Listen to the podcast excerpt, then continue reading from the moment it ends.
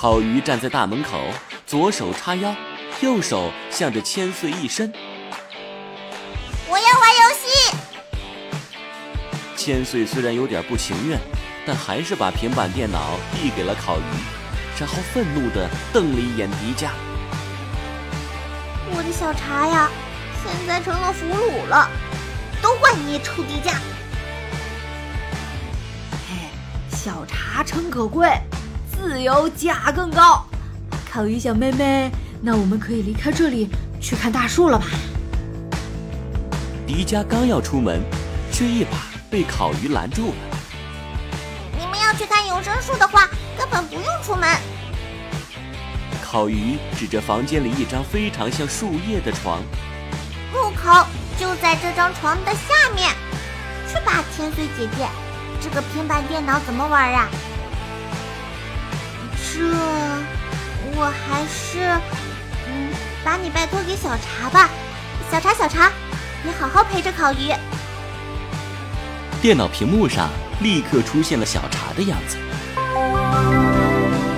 主人，小茶已经开启带娃模式，你放心吧。说完，电脑屏幕上立刻开始播放动画片，烤鱼的注意力一下子就被吸引住了。这里面怎么还有许多小狗狗啊？咦，梦幻费是什么呀？好神奇！迪迦走到床边，上下摸索了半天，突然戳到了叶子形床的开关，整个床就像一株植物一样迅速螺旋生长，转眼间就顶到了天花板。哇，好神奇啊！忽然。巨大的叶子下面伸出来三根藤条，每根藤条前面都是一片稍微小一点的树叶。三根藤条仿佛长了眼睛似的，分别朝着迪迦、千岁和花泽缠绕而来。而它顶端的叶子也越长越大，竟然把迪迦三人包裹了起来。妈妈呀，这不会是吃人草吧？我们要被它吞掉了。话音未落，迪迦就觉得眼前一黑，包裹着他的树叶把他拖入了床下一个黑色的通道中。他只觉得自己迅速的下坠，大约有一分钟左右的时间，他才停了下来。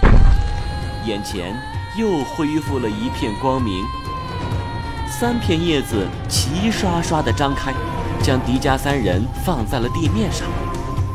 这里。像是一条隧道的入口，而隧道深处隐隐发出了点点亮光。这些藤条和树叶竟然起到了电梯和传送带的作用，真是太神奇了！这座城市似乎和植物融为了一体，没准他们的科技就是利用植物中的能源呢。妈妈呀，吓得我腿都快站不直了！这里到处都是邪门。咱们还是赶紧离开吧。嘿嘿，不邪门有什么意思？毕竟咱们可是连霸王龙都揍过的人，还有什么可怕的？走吧，朋友们，进隧道。这么黑，你要不我们还是换条路吧？华泽，你不会又怕了吧？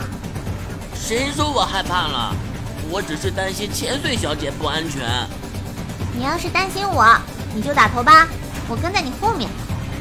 啊，算了，还是我来吧。花泽一惊一乍的，别再把人喊来了。